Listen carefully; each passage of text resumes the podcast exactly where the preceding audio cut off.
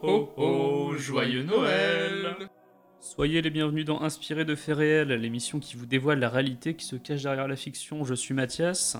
Et je suis Charles, et si vous nous écoutez pour la première fois, voici le concept de ce podcast. Vous avez forcément vu ou entendu parler de films effrayants qui se disent inspirés d'une histoire vraie. Mais le sont-ils vraiment? C'est l'idée de cette émission, démêler le vrai du faux. Quelles ont été les libertés, les réécritures des scénaristes? Nous avons une nouvelle fois enquêté pour vous sur une histoire prétendument vraie. Cachez-vous derrière le sapin et priez pour que le père Fouettard ne vous trouve pas, car ce soir, on s'intéresse à un super film de Noël, Black Christmas. Mais avant, générique.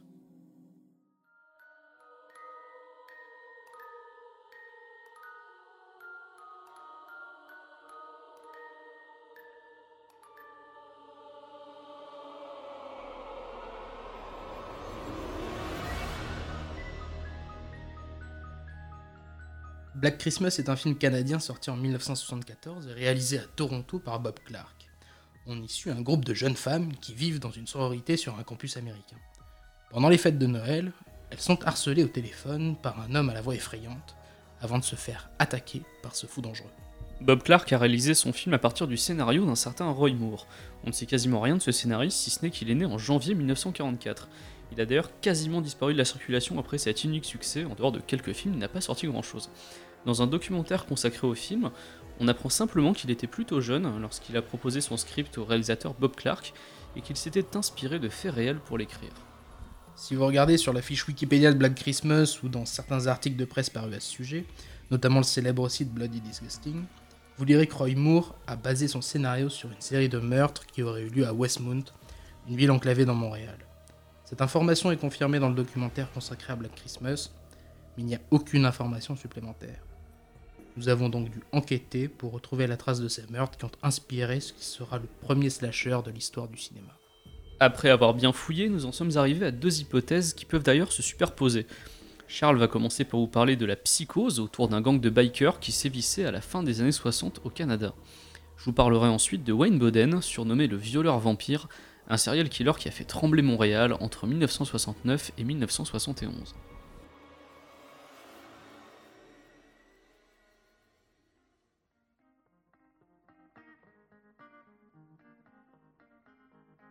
À l'époque, Westmount est un endroit plutôt paisible. Les gens y ont un bon niveau de vie et rien ne semble pouvoir perturber ce quartier calme et tranquille. Rien, sauf peut-être des gangs de bikers ultra violents. Entre la fin des années 60 et le début des années 70, le nord des États-Unis et le sud du Canada voient s'affronter de nombreux gangs de divers horizons. La ville de Westmount possédait, elle aussi, ces recoins sombres dans lesquels il ne fallait mieux pas fouiller. Montréal a ainsi été le théâtre d'une véritable guerre de gangs entre 1968 et 1970. Parmi eux, on retrouve notamment les Popeyes, les Death Riders, les Satan's Choice et les Hot Pistols. Tous s'affrontent dans une lutte sans merci qui mêle contrôle de territoire, drogue, viol et assassinat commandité. Parmi les membres des Satan's Choice, un chien fou, plus solitaire que les autres. Michael French, surnommé Mike French ou Crazy Mike, est né en 1950 et est originaire de Westmount. Dans les bas-fonds du web, celui-ci est décrit comme une légende, alors que d'autres prétendent l'avoir rencontré et en parlent comme d'une connaissance. En tout cas, tous sont d'accord sur le fait que Mike French n'était pas un enfant de cœur. French a grandi dans une maison de jeunes garçons, sa famille étant trop pauvre pour s'occuper de lui. Il est allé à l'école, la Queen's School, dans le Lower Westmount. C'est dans cet établissement qu'il rencontra Bobby Chou, et c'est avec cette même personne qu'il faut recruter, encore jeune, comme membre des Satan's Choice. Dès son entrée dans le gang, Mike est décrit par des personnes l'ayant côtoyé comme quelqu'un d'impulsif, capable d'accès de violence inexpliqués et extrêmes. Parmi ceux-ci, il n'était pas rare que Mike frappe Claire, sa compagne. French était grand, un peu plus d'un mètre 85, en grande forme physique et avait sur son visage l'air froid des peuples nordiques. Certains le décrivaient comme ayant un air de nazi, avec sa coupe impeccable et son air détaché. Il était notamment un grand consommateur de LSD. Bien que les effets sur son corps furent décrits comme limités, tant sa rage pouvait reprendre le dessus à tout moment. En plus de cela, comme si ça ne suffisait pas, Mike French aurait violé et torturé plusieurs jeunes filles et mis enceinte plusieurs d'entre elles. À une époque où l'avortement n'est pas vu d'un bon oeil, beaucoup ont dû accoucher des enfants de Mike. Selon une série de commentaires anonymes, En tant que membre des Satan's Choice, French aurait également tué de nombreux membres des Popeyes, les précurseurs des Hells Angels, avec un penchant particulier pour les actes de torture et une grande variété dans les mises à mort. Crazy Mike éprouvait un plaisir particulier dans la souffrance qu'il infligeait aux autres et laissait parler sa créativité morbide à chaque fois qu'il en avait l'occasion. Il se tourna bientôt vers la cocaïne, le rendant toujours plus violent. Mais son ascension au sein des Satan's Choice et sa folie meurtrière s'arrêtèrent brusquement alors que French avait 32 ans. Son corps fut en effet retrouvé en novembre 1982 à Kanawake, soit seulement quelques kilomètres de Westmount. Enfin, son corps. Des morceaux de son corps, devrais-je dire, puisque Mike French a été découpé, démembré et les morceaux enterrés séparément. Le meurtre n'a jamais été résolu, mais une version de la légende veut que le parrain d'une autre mafia locale se serait vengé de lui après que Mike ait violé et torturé sa fille. Une autre version veut que ce soit le tueur à gage d'un gang concurrent, le West End Gang, qu'il ait abattu dans l'hôtel Belvedere et ait fait disparaître le corps. Les rivalités entre les différents gangs et les meurtres qui y sont corrélés ne prendront fin qu'au milieu des années 90.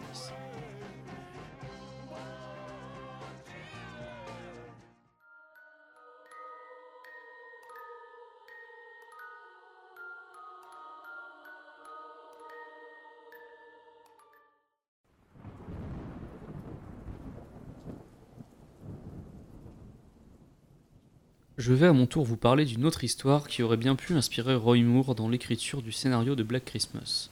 Celle de Wayne Boden, surnommé le violeur vampire, qui a sévi à Montréal à la fin des années 60. Wayne Boden naît en 1948 au Canada, dans l'Ontario. Contrairement à beaucoup de serial killers, il vit une enfance plutôt tranquille.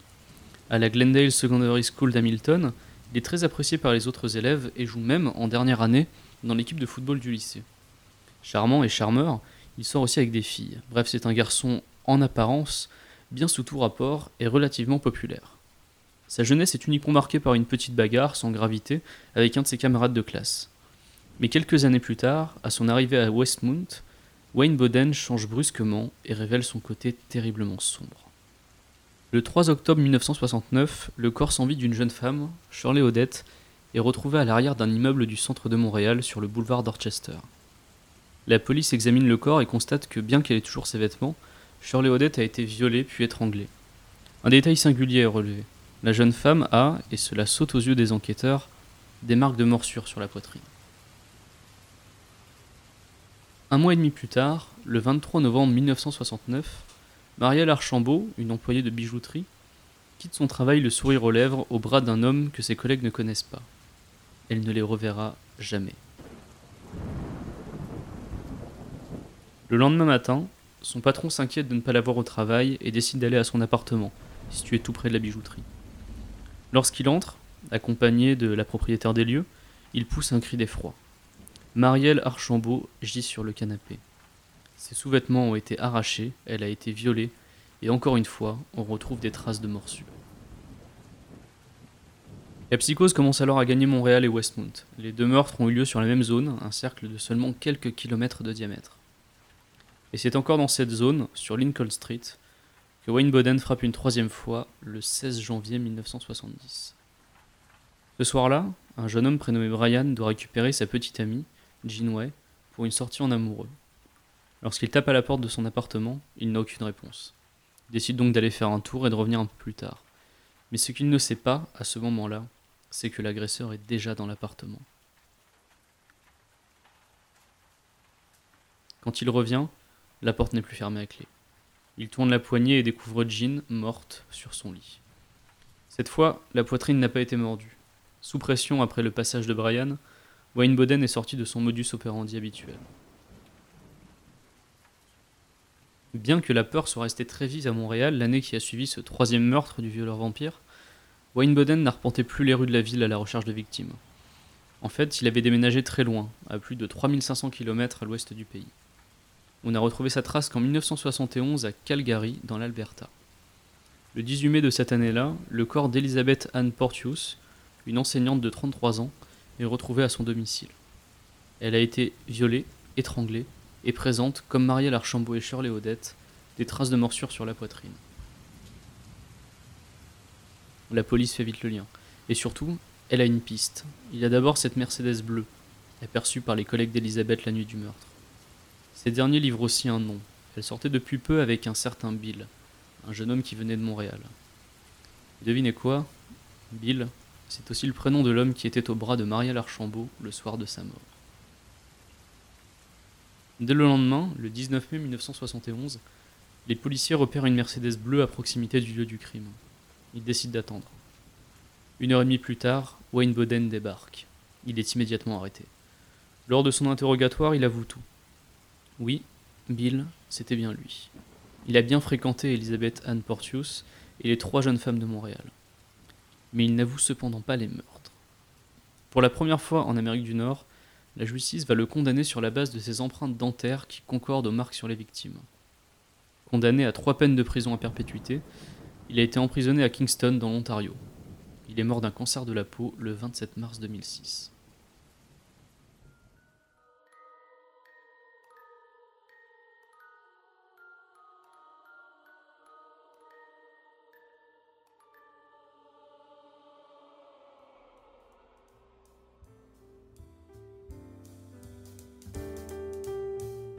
Maintenant qu'on vous a raconté les deux histoires qui auraient pu inspirer euh, Roy Moore pour le scénario de, Black Christmas, euh, nous avons quelques remarques à faire parce que, évidemment, Ouais, on aurait, qui aurait pu Ouais. inspirer Roy Moore, parce qu'il faut bien le préciser.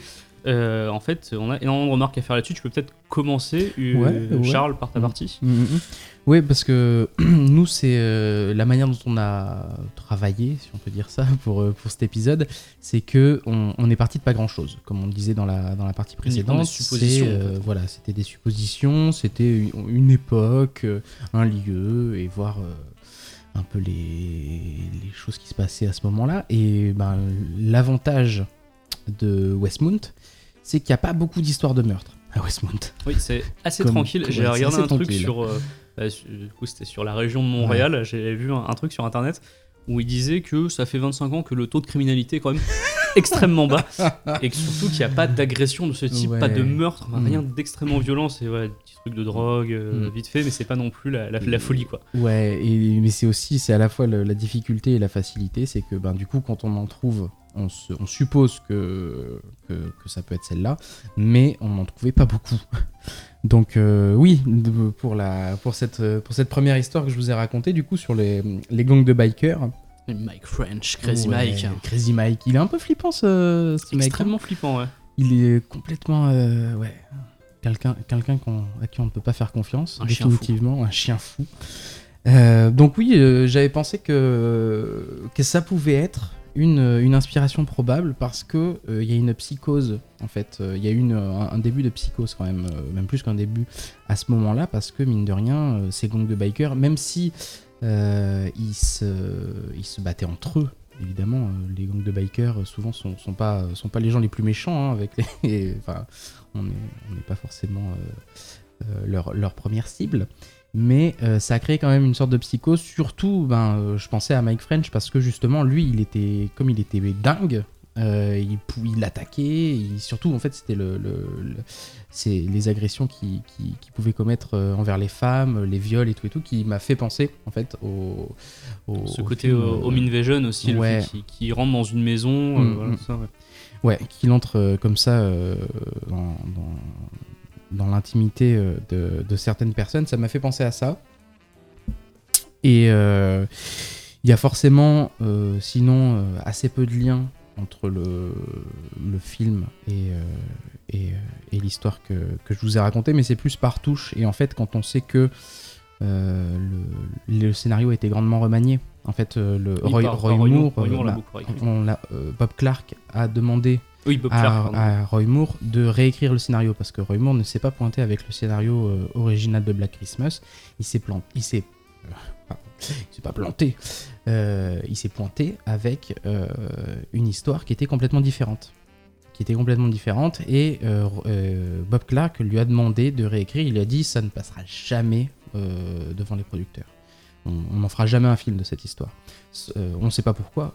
Euh, trop réaliste, trop violente, euh, je sais pas. Pourtant, le résultat final est lui aussi très violent. Ouais, il est déjà violent, mais je pense que le, le, le- enfin moi je suppose que l'histoire originale, ce qu'a ramené Roy Moore la première fois, euh, c'était euh, c'était un peu hardcore et qu'en fait ils l'ont un peu euphémisé avec euh, le côté Noël, Christmas, slasher, Mm. du coup qui, qui, qui se prend peut-être un peu moins au sérieux.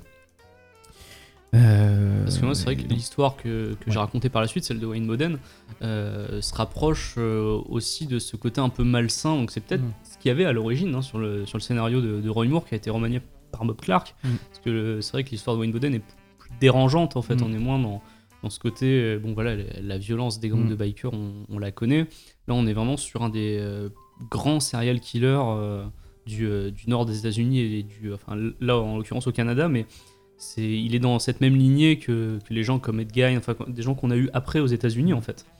Euh, et c'est vrai que vu que ça se passait à Westmount et Montréal, je pensais, moi personnellement, en Mm. lisant cette histoire, que ça pouvait euh, avoir fortement inspiré euh, Roy Moore, en tout cas librement, on va dire, inspiré Roy Moore pour ça, parce qu'il y a la violence des meurtres, mais il y a aussi surtout, ben, comme pour les bikers, la psychose Ouais. qu'il y a eu à Montréal à l'époque. Les, les femmes avaient vraiment peur de se faire agresser, tuer, violer par ce, Mm, mm, mm.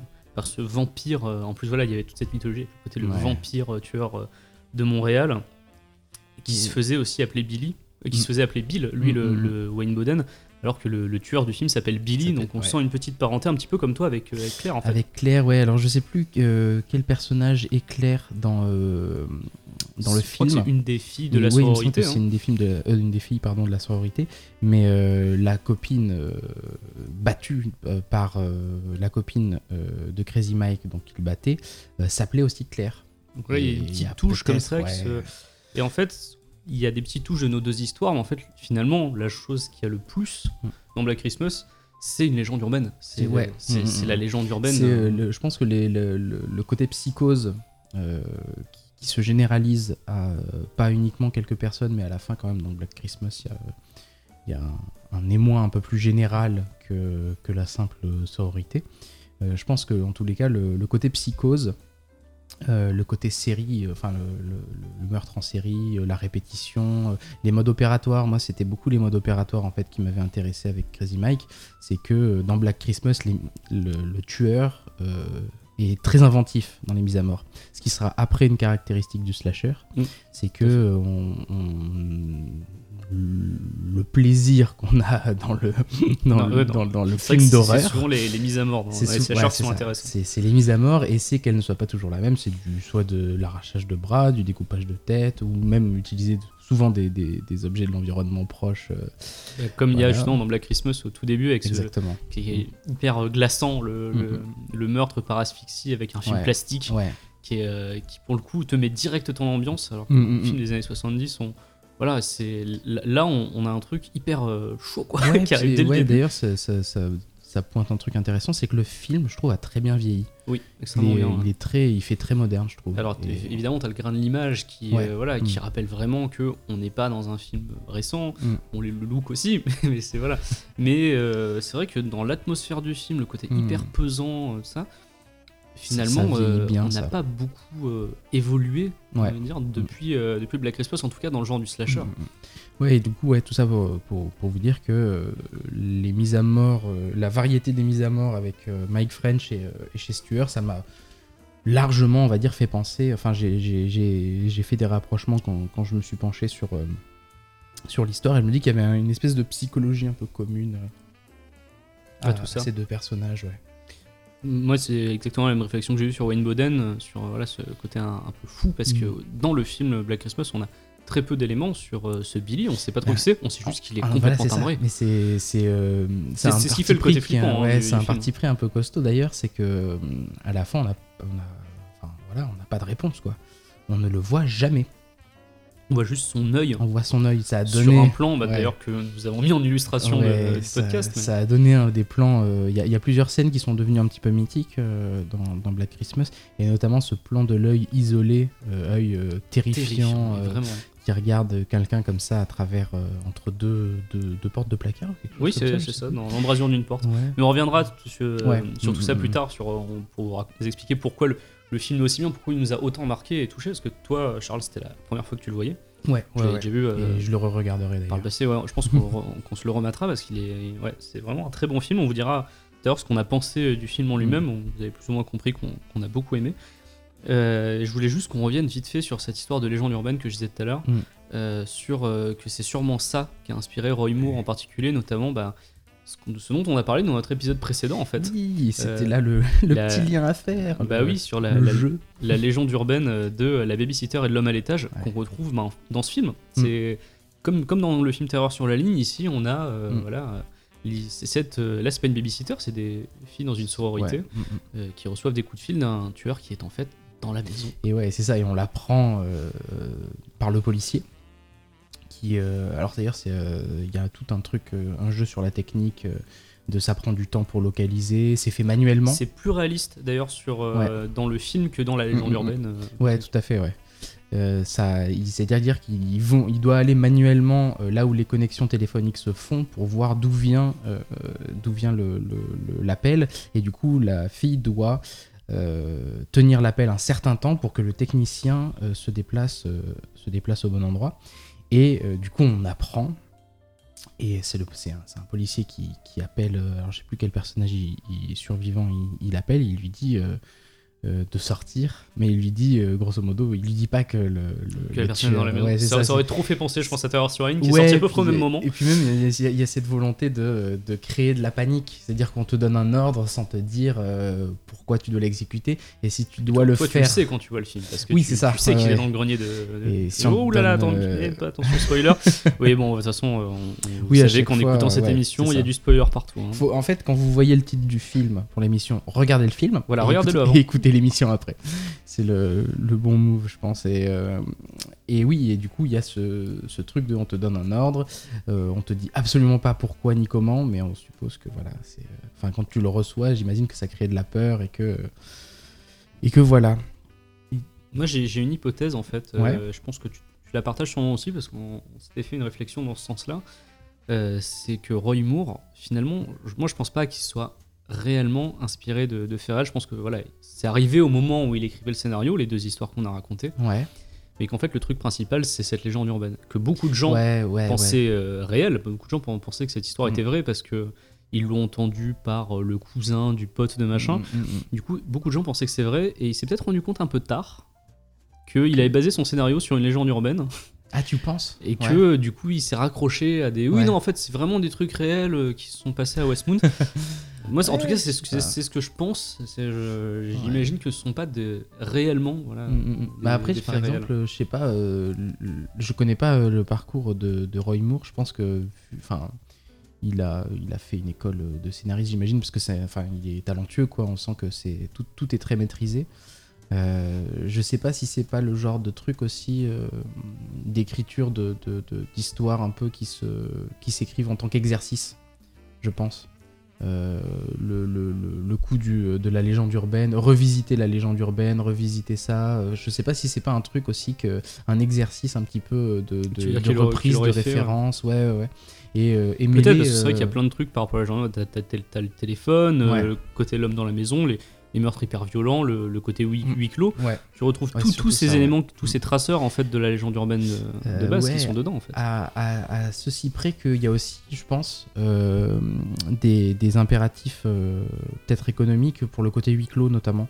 C'est que c'est un film qui a été tourné avec peu de budget. Oui, Et ils en euh, parlent en, dans le, en, un temps record aussi. hein. Il a été tourné en combien? 12 12 jours je sais Ah oui, c'est, très très peu. Ouais, je crois que c'est ça. il a 12 été tourné en 12 jours, c'est ce qui paraît dingue. avec des acteurs qui n'étaient pas forcément au courant de leur rôle tout de suite. ouais, c'est ça, il connaissait C'est, pas les euh, scripts, il connaissait pas l'histoire complète, D'ailleurs, il jouait si, des trucs. je- et- on va peut-être le préciser, si jamais vous regardez Black Christmas, que vous cherchez un moyen de le regarder, Mm. il y a la FNAC qui a sorti un super DVD dans sa collection Les Introuvables, avec euh, un deuxième DVD qui a pas mal de bonus, dont un documentaire qui est hyper intéressant Mm. Ouais, ouais. sur la fabrication du film, Mm. sur comment le film a été fait. C'est, On voit que ça a été fait parfois avec de bouts de chandelle, Ouais, mais, que, bah, c'est- mais que le résultat est super, euh, super Mm, bien. mm, Quoi. mm. Et c'est là qu'aussi on, qu'on se rend compte d'un- travail qui, je pense, aujourd'hui euh, est peut-être moins, euh, moins présent. C'est-à-dire qu'aujourd'hui, on va faire, on va créer des décors pour les maisons, mais on va les créer. Là, ils ont dû chercher une maison qui correspondait à des critères cinématographiques particuliers, c'est-à-dire qu'il fallait que l'escalier rentre dans la pièce principale euh, suivant un certain angle pour créer, euh, enfin pour que quand euh, quelqu'un descend des escaliers, enfin le- on, puisse filmer euh, euh, sous divers angles. Et le, le documentaire l'explique très bien. Et euh, le choix de la maison est très important, et c'est ce que je voulais te dire pour le côté huis clos. Euh, je pense qu'aussi ça vient de, ça a été favorisé par le petit budget, c'est-à-dire qu'on sait bien que filmer à l'intérieur, voilà, c'est euh, c'est moins coûteux que filmer Oui, à l'extérieur, tu dépends euh, moins des conditions climatiques, euh, ce genre de choses-là. Et, euh, et donc ouais, c'est, il y a aussi, je pense, euh, ce, ce côté, euh, ce côté petit budget qui au final a, a favorisé peut-être le rapprochement avec, euh, avec la légende urbaine.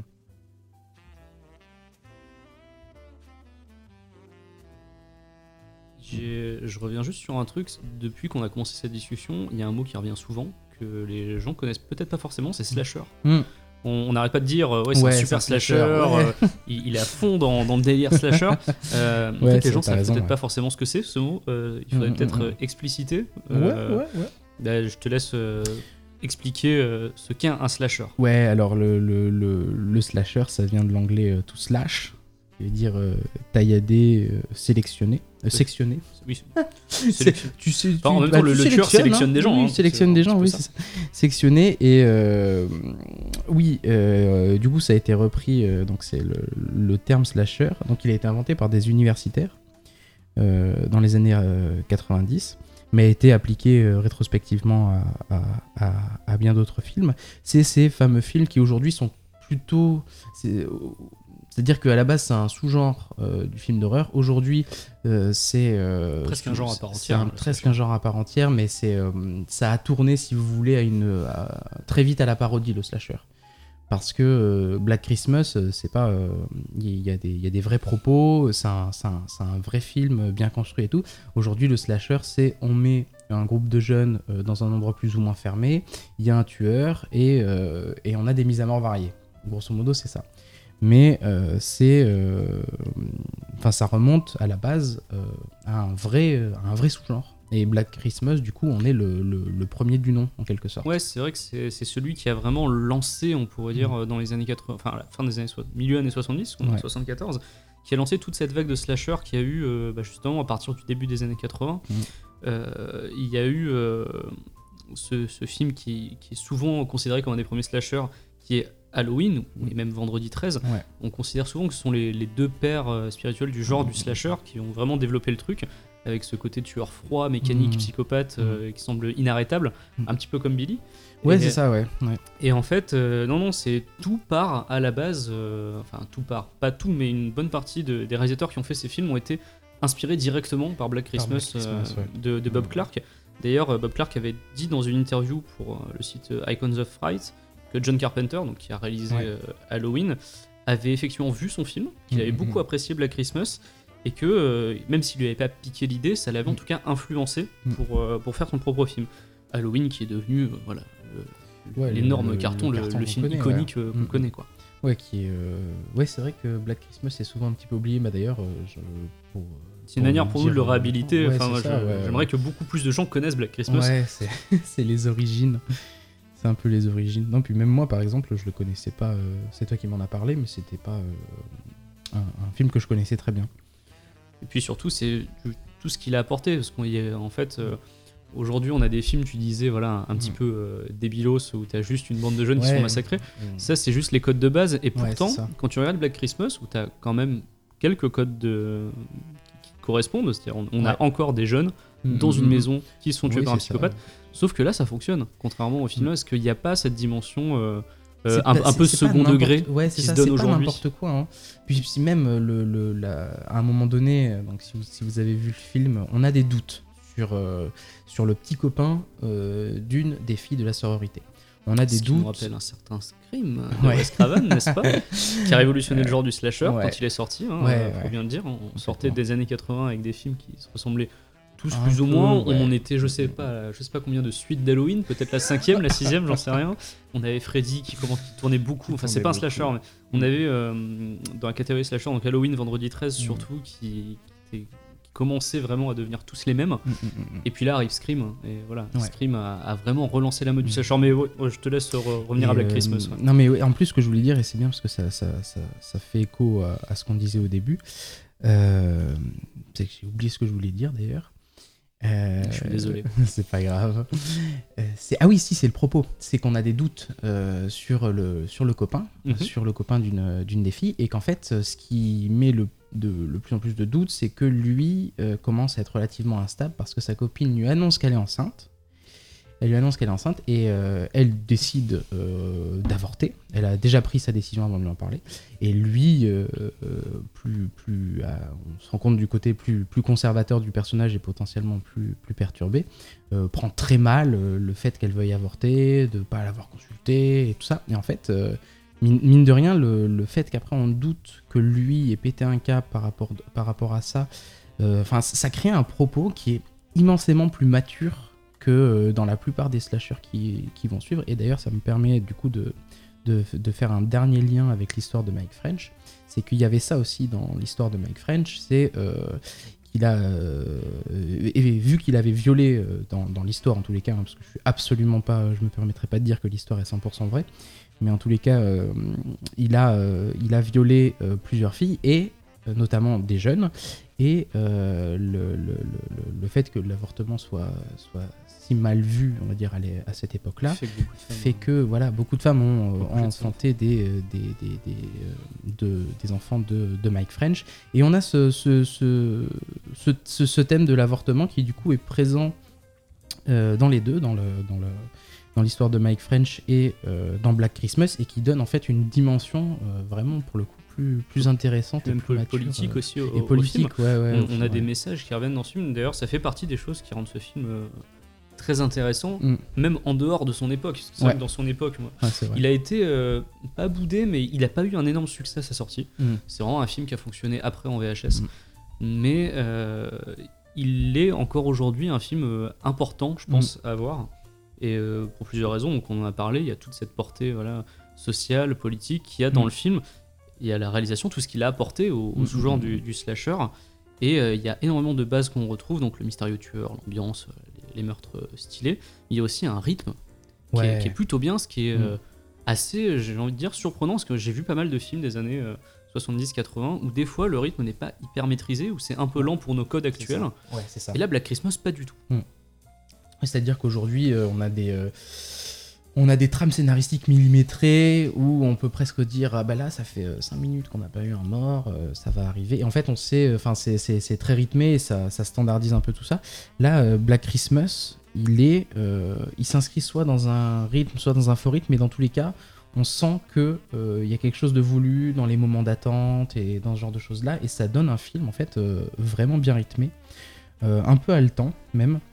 Euh, même si, euh, donc, euh, ouais, comme tu disais, il y, a- il y a forcément des choses qui, qui, qui l'ont fait, qui l'ont fait un peu vieillir. Et puis il y a ce côté, ce côté en effet technique, défi technique, puisque les, les premiers, les premières images du point de vue du tueur, qui sont les, en fait les premières images du film, comme, comme une vue à la première personne, font penser à ce qu'on aura après avec les GoPro, Oui. Film avec, Et- avec Halloween. Avec as Halloween, cette ouais, scène, ouais, euh, ouais. Halloween avec Ouais, la caméra vrai. qui est ben, derrière le masque de l'enfant qui, Mm, mm, mm. qui va tuer, Ouais, t'as euh, raison, qui tue c'est des la gens. première scène du film. C'est ça, tu, tu sens la, la parenté dedans. C'est vrai qu'on parlait tout à l'heure des scènes terrifiantes du film. Mm, mm. euh, des scènes. En fait, Black Christmas est ponctué de scènes qui sont vraiment, je trouve, marquantes Ouais. Euh, visuellement. Ouais. Il y a une empreinte qui est, qui est Mm, assez folle. Donc, tu as ce plan avec l'œil là, dans l'embrasure de la porte qui est ultra flippant. Mm. Tu as aussi voilà, cette scène d'ouverture euh, un peu en, En style première euh, personne, première personne, GoPro, Euh, qui est vachement euh, en, en- qui est en ouf. sachant qu'ils ont, euh, ils ont monté leur propre système pour, euh, pour, euh, pour ce... Ils ont fabriqué, littéralement fabriqué quelque chose pour que le cadreur, c'est-à-dire qu'on voit les mains du cadreur, euh, c'est c'est les mains du cadreur, c'est pas un autre acteur qui, qui- qui joue les mains, euh, ils ont monté un système pour attacher la caméra sur lui. Il devait être sacrément costaud parce que les Oui, caméras en parce que les caméras de l'époque, 74, c'était- pas des GoPro. Hein. euh, Les caméras professionnelles de l'époque, euh, elles faisaient quelques kilos. hein.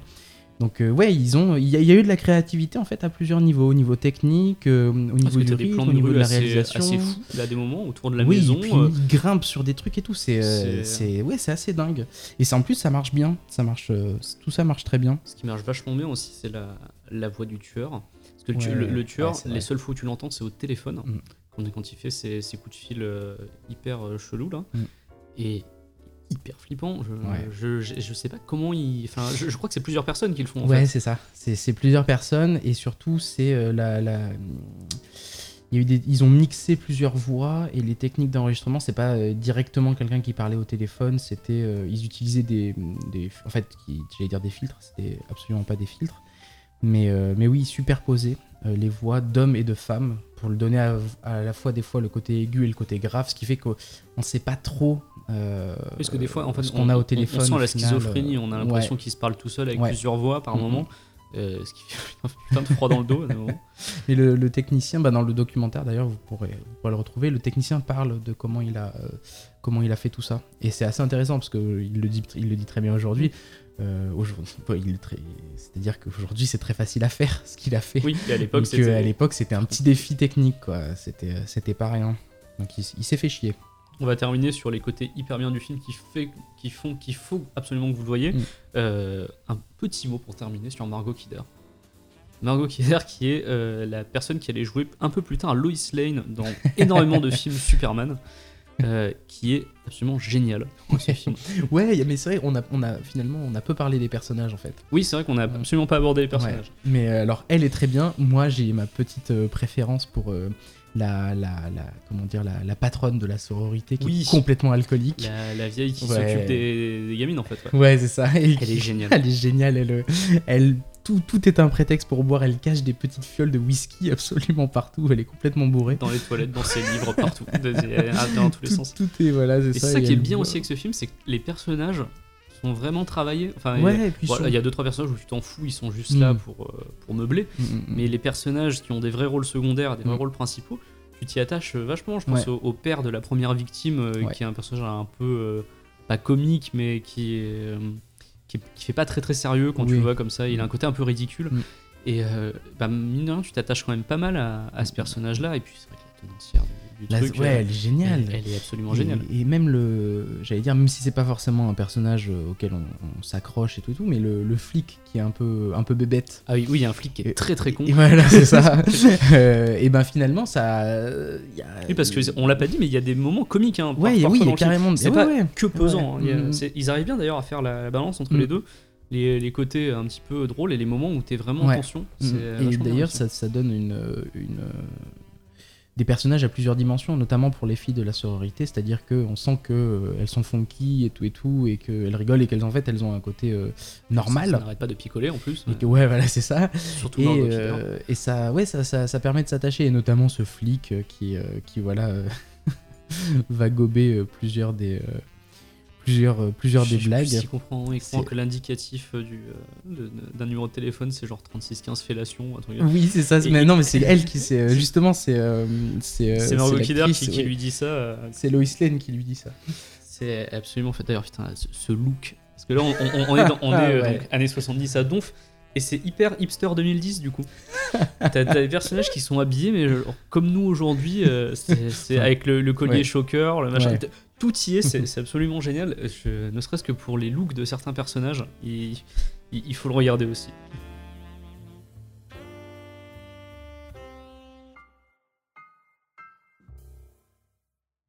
Le seul souci finalement avec Black Christmas, C'est son remake. c'est qu'il a eu un remake, c'est ce que j'allais dire. c'est trop triste, mais c'est ça quoi. Alors, par, euh, j'avais personnellement vu uniquement la bande-annonce. Et euh, je suis allé voir Charles et je lui ai dit écoute, Charles, Hmm. je pense qu'il faudrait qu'on regarde ce film. Ouais, ne serait-ce que pour en parler ici. Voilà, par acquis de conscience, pour Mhm. dire qu'on a vraiment exploré tout Black Christmas, qu'on maîtrise tout. Et ben, on a regardé le film. Et ben, sans surprise, c'était c'était une catastrophe absolue. En fait, on a l'impression qu'ils ont pris tous les éléments bien du film, qu'ils les ont transformés en trucs pas bien, et qu'ils ont rajouté ont une foule de merde par-dessus. Ouais. Et du coup, on se retrouve avec un film qui est parfois drôle tellement il est over the top. Ouais, c'est mais c'est un, un nanar pour le coup. Ah bah je pense que c'est un vrai nanar. Oui, parce que je pense pas qu'ils l'ont réalisé de- à la- au second degré Non, celui-là. non, non, je il est pense pas vraiment premier degré, Ouais. c'est très mauvais. Euh, D'ailleurs, ça a été presque difficile pour du coup euh, pour préparer tout ça parce qu'on parle de Black Christmas, euh, un- il est un peu marquant, il est vachement bien et tout. Parler du remake de Black Christmas, ben, pour un film qui est absolument pas mémorable, c'est compliqué. Oui, parce qu'on a, on a du mal à se souvenir de scènes juste- tellement on s'en fout. ouais. On l'a vu il y a quoi Il y a une semaine et demie, deux semaines Ouais, ouais, ouais. C'est une catastrophe. On se souvient quasiment de rien, à Mm. part euh, voilà, de tout ce qui est hyper raté. C'est-à-dire que, comme Ah, oui, ils, si, ça y ils- est, ça ils me revient. voulaient ajouter des choses au film, Ouais. ils ont ajouté une backstory au personnage. Ils se sont dit Ah, tiens, les gens aiment bien le fait que le personnage de Bill soit mystérieux. Eh bien, si on le rentrait plus mystérieux du tout. Donc, du coup, le film commence où tu retrouves euh, Billy qui est en HP, hein, parce Mhm. qu'il a massacré toute sa famille euh, pendant les fêtes de Noël. Euh, il a aussi la jaunisse, on sait pas pourquoi. Il a, il, il a, il a la peau jaune, on sait pas pourquoi ils ont rajouté ça. hein, Ouais. On ne sait pas pourquoi. Et en fait, il t'invente toute la backstory sur pourquoi il est, il est fou, tout ça, Mhm. pourquoi il est complètement dingo.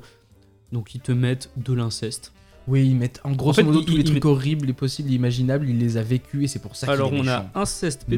pédophilie, violence graphique et cannibalisme Oui, à un moment cannibalisme, également, hein, ouais, parce que c'est tu sais pas pourquoi à un moment il va prendre un porte-pièce, il va se tailler un petit ange Ouais. dans le dos de sa mère et se faire cuire. Putain. Tu, tu- tu sais pas pourquoi il. Enfin si tu sais, c'est juste pour rendre le film plus trash euh, et pour pouvoir mettre sur la pochette X-rated. Parce que sur la pochette il y a marqué ça, hein, c'est Black Christmas 2006 avec une euh, Oh avec une meuf euh, qui a des décorations de Noël dans la tronche et qui est en sang, Ouais. avec marqué X-rated. Puis il y a tout ce délire. Alors pour le coup, le, le délire autour de l'œil était euh, Ah, marquant abusé. dans le premier Black Christmas parce que voilà, c'était une scène qui restait un petit peu, un petit peu mythique. D'ailleurs, on n'a pas parlé de la scène euh, pour le, le film original où, euh, où euh, bah, c'est euh, euh, Margot Kidder qui se fait massacrer avec le pic, Ah oui, avec scène, le, scène cheval en, en Ça fait partie des scènes iconiques du film. Ouais, et, et en fait, pendant que pendant qu'elle se fait attaquer dans son lit, il y a en parallèle une scène qui se déroule de chorale d'enfants dans la donc à la porte de la même maison. Et t'as euh, les deux autres personnages héroïnes qui écoutent la chorale d'enfants pendant qu'elle euh, se fait attaquer. Et on a une alternance en fait entre les deux. Et la scène est, euh, mine de rien, euh, pas mal marqué le cinéma parce que c'est, elle est, assez forte, elle est un peu dégueulasse, elle est très abstraite du côté de la scène de meurtre. C'est-à-dire qu'il y a un fond noir, les, elle collectionne en fait, le personnage collectionne euh, des, des, des petits... Des petits personnages en cristal. Ouais, et c'est ça, C'est une licorne ou un cheval. Ouais, ça c'est une licorne, ouais, c'est, c'est un cheval, ouais. Un cheval avec une corne. C'est une licorne. C'est une licorne. Et donc elle se fait planter avec ça, et la scène est abstraite parce que les- tous les objets en cristaux sont assez allumés, le fond est très noir. Euh, c'est, la scène est, visuellement, assez impressionnante. très belle, mais Ouais. euh, c'est bon, elle est tragique, mais visuellement elle est très belle. Et, ça, c'est cette euh, scène-là d'ailleurs qui m'avait fait penser euh, quand je recherchais les informations sur Wayne Boden. C'est cette configuration de la personne qui se fait assassiner alors qu'il y a des gens à la porte. Ouais. Ça m'a fait penser au troisième meurtre de Wayne Boden, tu sais, où il y a son euh, le petit ami qui euh, toque à la porte, ça Mhm. répond pas. En fait, c'est parce qu'elle est en train de se faire Ah tuer oui, oui, oui, exact. derrière. Et en fait, c'est vrai que cette configuration-là m'a fait penser Mm, mm, à mm. l'histoire vraie de Mm. Wayne Boden. Et je, me, je me suis demandé, Mm. en faisant le, le truc, s'il n'y avait pas eu un, un lien, euh, voilà, quand, quand Orion a écrit le scénario, encore Ouais. une fois, Mm. si ce détail-là l'a pas, l'a pas Mm, marqué, quoi. Et pour revenir au, au- au remake, et ben typiquement cette scène n'a même pas fait l'objet d'une. Non, non. Par contre, on a beaucoup de plans sur des yeux. On a tout un délire Mm. avec. euh, je sais pas pourquoi ils Ah, ont fait c'est ça. Incroyable, c'est abusé. Ils Il y a ont- les des arrachages de d'œil. Ouais, de- ils s'arrachent de- des yeux dans tous les sens. Ils bouffent des yeux aussi. Ouais, je sais pas pourquoi. Il- euh, Dans le film original des années 70, tu as Billy qui au téléphone évoque une certaine Agnès à un moment vite Ouais. fait, mais je- Ouais. vraiment vite fait. Ils sont accrochés à ça, ils ont créé un personnage qui s'appelle Agnès, qui est en fait euh, l'enfant de l'inceste entre Billy et sa mère. Mm. Parce que voilà, hein, pourquoi pas aller toujours plus loin dans le trash parce que finalement on n'a rien d'autre à raconter. Euh, on se retrouve avec ce personnage-là qui est hyper flippant et qui a pour seule occupation de bouffer des yeux dans le Ouais. film, tu sais pas pourquoi. Ah si, et parfois de les transformer en boules de Noël pour les mettre sur le sapin, Putain, pour faire des scènes encore plus trash. J'avais oublié. Enfin bon, tout, tout ça pour dire que le aussi on a on a peut-être euh, c'est peut-être aussi deux marqueurs qui sont finalement assez intéressants. Si on prend euh, si on si on analyse les, les films dans leur dimension euh, euh, critique sociale et tout et tout, mine de rien, on avait un film qui était immensément plus féministe en 74 Que que, ce qu'on avait en 2006 Ah, quoi. parce que là c'est la- incroyable. Les Elles sont bonnes sont- qu'à mourir. Ah mais elles sont stéréotypées. stéréotypées à fond. Euh, ils te les habillent tout le temps que- en mode sexy euh, Ouais. pour attirer le chaland. Enfin, c'est n'importe quoi. Alors que pourtant je suis premier à être fan de Marie-Elisabeth Winstead. hein, elle Oui, Marie-Elisabeth- super. Qui joue dans ce film Et et qui ce est film, euh, ouais. insipide dans ce Ouais. film. Ouais. Mais je pense que c'est pas à cause euh, de sa Ah prestation. non, c'est le euh, le montage, la mise en Mm. scène, c'est la direction d'acteur, tout est euh, tout est foiré dans ce tout film en fait, ouais. entièrement. Et t'as pas qu'elle, t'as d'autres personnages qu'on a vus dans. Il y en a une qu'on a, a vue dans Buffy euh, contre Ouais. les vampires. Mm, mm, mm. On, on a en fait quelques actrices légèrement connues. Euh, Elizabeth Ouais. Winstead était un peu en début de carrière à ce moment-là, je crois, donc on la connaissait pas trop encore. Mais ouais, t'as quelques personnages comme ça qui étaient plus ou moins euh, personnalités un peu connues. Et euh, ça sert pas du tout le, le film, euh, Mm. du tout, parce qu'elles sont pas mises en avant et elles servent juste à incarner des, des coquilles vides assez sexy pour, pour le film qui vont se faire tuer. Donc on parlait tout à l'heure des travers euh, du, du slasher moderne euh, là-dessus, euh, où il y a un manque de, de travail sur, sur les idées, une manque de mise en situation et un côté caricatural. Ouais. Là c'est exactement ça, t'as l'impression qu'ils ont fait une caricature de Black Christmas en rajoutant tout ce qu'ils pouvaient pour faire subversif parce qu'ils n'arrivaient Mm, pas à mm, faire mm. autrement.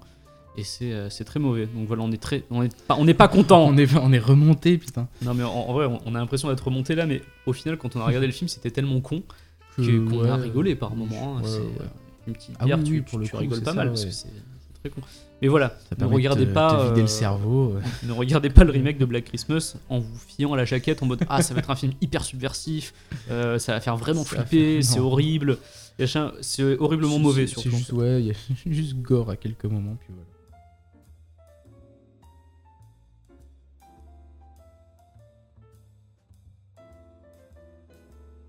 Bon maintenant on va revenir au film de Black Christmas original de Bob Clark Ouais. pour en arriver à notre conclusion, mon Oui. cher Charles. Est-ce que selon toi le film colle à la réalité? Alors à la réalité, difficile à dire, ça colle à la légende urbaine, en tout Ah, cas. c'est une, c'est une belle, euh, belle adaptation de la légende urbaine et euh, teintée, je pense, de, de, de reprises de, de, choses qui se sont vraiment passées à Westmoon qu'on a essayé de, dont on a essayé de vous parler. Mais donc, est-ce que ça colle à la réalité? Pas des masses, puisque le, le, le documentaire le dit lui-même. Il y a eu inspiration de faits réels, mais il y a eu réécriture de scénario. Euh, par contre, ça colle, ça colle bien à la légende urbaine. Et est-ce qu'on adhère au film Ça, je pense que les- Ouais. les auditeurs l'auront compris. Ouais, carrément, c'est un, très bon euh, film, ne, ne serait-ce que euh, pour le côté euh, origine d'un sous-genre cinématographique, il est intéressant à regarder. Mais en plus, on a la chance, d'a- enfin, on a eu la chance d'avoir des bons acteurs, actrices, réalisateurs et scénaristes pour ce film. Et ouais, du coup, ouais, carrément, matez-le. C'est origine, il y a de l'originalité, même encore aujourd'hui, il y a de Donc, vous l'originalité. savez quoi vous achetez avec l'argent que mamie va vous donner à Noël? vous allez vous acheter Black Christmas, vous allez le regarder et vous allez kiffer. bah nous, je pense que il est l'heure de terminer ce podcast. Oui. Parce que nous avons des cadeaux à ouvrir, n'est-ce pas? Ouais. Et on va vous faire de gros bisous, mais avant, on va quand même vous rappeler que vous pouvez nous suivre sur les réseaux sociaux. Vous pouvez nous suivre. Euh, Vous pouvez nous, suivre sur, euh, sur Twitter at IFR Podcast ou en utilisant le hashtag euh, IFR Podcast. IFR en majuscule, podcast en minuscule. Et euh, bah, on s'en fout en fait. On s'en fout le- en fait, mais c'est juste plus joli. mais Moi je ouais, préfère, c'est plus- ouais, plus, élégant. Ouais. ou, euh, ou sur Facebook, euh, sur notre page euh, inspirée de faits réels, ou vous pouvez aussi nous laisser des commentaires sur SoundCloud et même sur iTunes, et nous écouter sur SoundCloud, PodCloud et iTunes. Abonnez-vous, Oui, abonnez-vous et surtout commentez, n'hésitez pas à nous dire ce que Ouais. vous pensez de l'émission, ça Mm, nous mm. aide beaucoup comme pour, euh, toujours. euh, pour avancer et ça nous fait toujours plaisir euh, d'avoir d'avoir des messages de votre part. Ouais. Ça prouve qu'on ne parle pas dans le vide de l'internet. Écoutez, nous on vous dit à une prochaine. Normalement, Ouais. on se revoit à la fin du mois de janvier pour Mm, un épisode comme euh, la dernière fois, un vrai fausse histoire. Euh, mm, mm. On ne vous dit pas encore quel sera le thème, vous découvrirez par vous-même, on vous dira, dira ça très prochainement. Et en attendant, on vous fait de gros vous bisous. gros bisous et on vous souhaite un Joyeux Noël